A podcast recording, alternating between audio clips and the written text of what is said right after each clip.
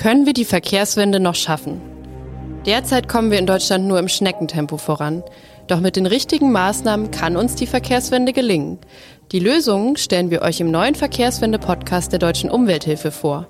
Vorfahrt fürs Klima.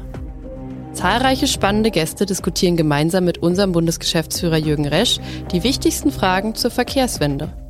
Wann kommt das 365-Euro-Ticket und damit bezahlbarer öffentlicher Nahverkehr für alle?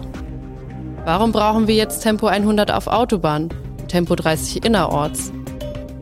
Wie gelingt uns der Ausstieg aus dem Verbrennungsmotor und was bedeutet das für Autohersteller und ihre Zulieferer?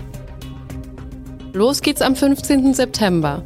In der ersten Folge sprechen wir mit der österreichischen Verkehrsministerin Leonore Gewessler über den Erfolg des Klimatickets in unseren Nachbarländern und wie Deutschland hier anknüpfen kann. Und ihr könnt dabei sein.